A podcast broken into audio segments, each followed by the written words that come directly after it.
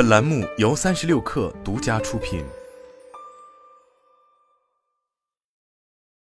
本文来自三亿生活。如今，距离东方甄选一炮走红已经过去了一年有余。虽然大多数朋友都知道知识带货是东方甄选得以出圈的重要原因之一，但时至今日却鲜少有见模仿者能够成功。然而，当外界还在讨论他们是否具备可复制性时，东方甄选却已经造出了第二个东方甄选直播间。众所周知，布局账号矩阵早已是各大头部 MCN 的共识，因此东方甄选自然也不例外。在这一年多的时间里，其相继开设了东方甄选图书、美丽生活、自营产品、看世界、将进酒等账号，而其中的美丽生活就正是东方甄选迎来的第二个爆款。日前，据第三方数据平台飞瓜数据公布的相关数据显示，在今年六一八大促收官之战的当天，东方甄选美丽生活销售额为一千万至两千五百万元，超过了曾经抖音电商一个交个朋友的五百万至七百五十万元。而且，在整个抖音六一八好物节期间，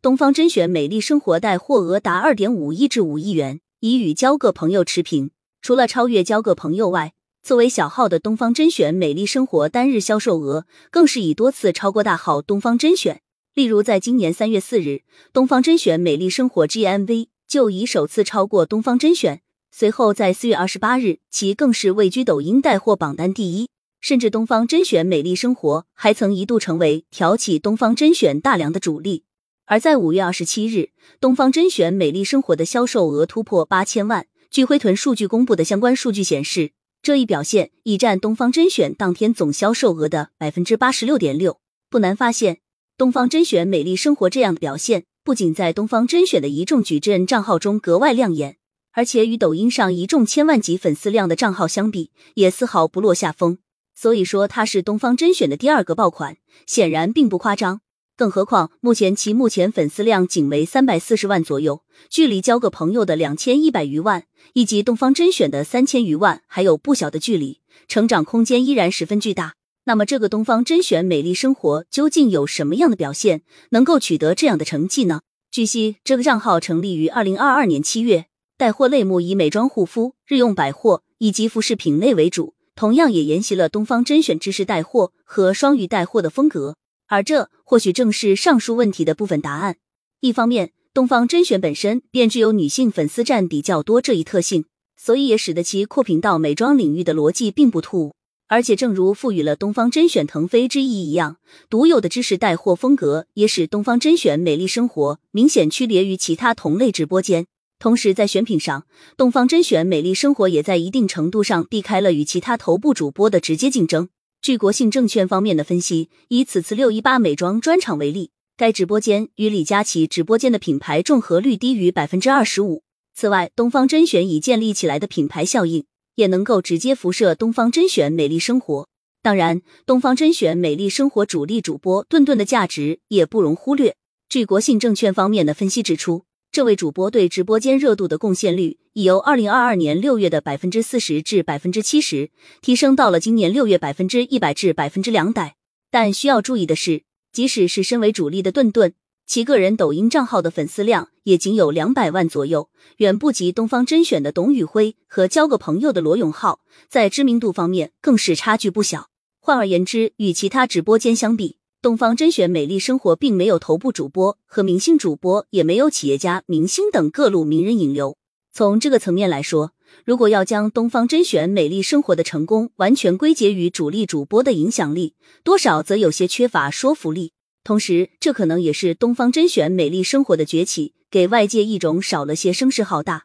反而颇有些静悄悄的原因所在。而不在小号中启用头部主播这件事情，则可能是东方甄选故意为之。要知道，凭借知识带货出圈一年多以来，东方甄选与董宇辉这个名字始终捆绑在一起。正如董事长俞敏洪所言，董宇辉的才华引爆了东方甄选，从此我们真正踏上了为全国销售农产品的道路。相关数据也表明，董宇辉对东方甄选各维度数据的拉动影响深远。例如，在今年的一月二十一日至二月七日，董宇辉有十七天没在东方甄选直播间出现。其预估 GMV 为一亿至二点五亿，和此前平均每半个月二点五亿至三点五亿元的销售额相比，就有着不小的差距。但对于东方甄选这个企业而言，随着自身发展，去董宇辉化可能只是时间问题。毕竟其不太可能将身家性命悉数压注在一个人身上。而且放眼整个行业，去头部主播化也一直是各大 MCN 关注的焦点。这其中的原因显然不难理解。毕竟头部主播功刀盖主与 MCN 分道扬镳的例子并不鲜见。更何况，一旦主播的人设形象受到某些事件的影响，往往就会对账号运营带来较大问题，甚至可能被封禁。在这样的情况下，东方甄选自然不会放任不管。所以，与其聚焦主播，不如将直播间的 C 位还给商品。而且，此次东方甄选美丽生活的上位，虽然还不足以完全替代董宇辉对东方甄选的影响，但也在一定程度上证明了东方甄选的运营能力足够出色，并且有机会摆脱董宇辉依赖症。除了东方甄选自身的需求和努力外，与大号的出圈一样，东方甄选美丽生活的上位似乎也离不开抖音电商的助力。此前，三六氪方面就曾在相关报道中援引知情人士透露的信息，称二零二二年东方甄选出圈时，相比同粉丝体量的直播间，其场观高出了百分之三十至百分之四十，其中一半是抖音电商推进来的。而智达多多公布的数据显示，在东方甄选美丽生活的流量结构中，最近三个月也有超过百分之四十来自平台推流，并且在四月这一比例已经超过半数，一度甚至高达百分之五十六。作为对比，大多数时候交个朋友的观众来源则主要来自于粉丝。以六月二十日的一场直播为例，交个朋友的平台推流不到其总流量的四分之一，主要来自于关注转化和其他。而对于东方甄选美丽生活直播间，是否有付费投流的情况？东方甄选方面则曾表示，我们不付费买流量。那么，抖音电商为何要助推东方甄选美丽生活呢？这或许可以从不久前的另一则消息中一窥端倪，那就是抖音方面开始发力自营美妆业务。据悉，该业务品牌此前为美丽新选，并在此次抖音六一八好物节期间更名为抖音电商自营美妆，而且已在抖音 APP 内开设自营店铺。销售雅诗兰黛、海蓝之谜等品牌美妆商品。事实上，从李佳琦的那句 “Oh my God，买它”开始，外界就已经充分认识到了直播电商里美妆这一细分赛道极高的天花板。如今，不论是货架电商还是内容电商，不论老玩家还是新手，美妆都已然是各大平台的核心品类。所以，对抖音而言，自然也是如此。此前，在二零二二年的抖音电商美妆奢品美丽大赏上。抖音电商总裁魏文文就曾强调了抖音电商在美妆行业的决心。抖音电商美妆行业负责人关欣然也曾表示，在二零二三年，抖音电商将结合不同季度属性设置美妆品类活动，并从平台大活动、营销 IP 活动和多维培训等多个方面为商家和达人提供支持。而从东方甄选之于抖音电商的标单意义。以及两者这一年多时间来的密切合作，不难发现，东方甄选美丽生活极有可能成为了抖音电商与其他平台抢食美妆赛道的筹码。换而言之，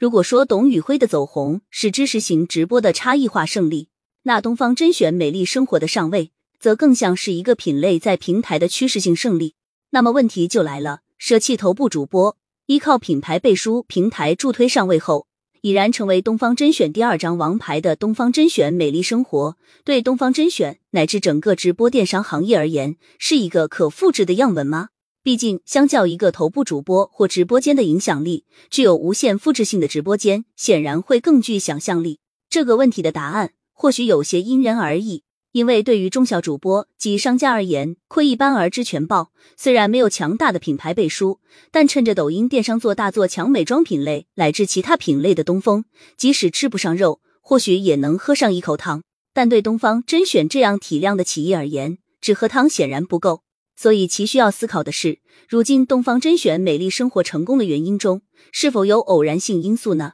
以及在美妆品类之外，要如何找到下一个风口？均不见如今，除了美丽生活外，东方甄选其他小号均表现平平。即使是其中主攻文旅方向，曾被俞敏洪寄予厚望的看世界，也只能借助文旅概念卖产品，并依靠主账号的流量资源变现。最近三个月的累计销售额才不过一亿至二点五亿元。说到底，正如每日经济新闻评论员张怀水指出，文旅直播需打造更加精准的品牌 IP。需要高品质的内容和创新独到的文化产品。如果仅仅只是组建一个直播团队卖产品，显然则依旧没能跳出直播电商这个赛道。更何况需要注意的是，在俞敏洪的计划里，东方甄选是要建一个优秀的农业和生活产业链。如果进一步向美妆乃至其他领域发展，东方甄选还能实现这个梦想吗？所以如此看来，东方甄选未来要走的路或许还很长。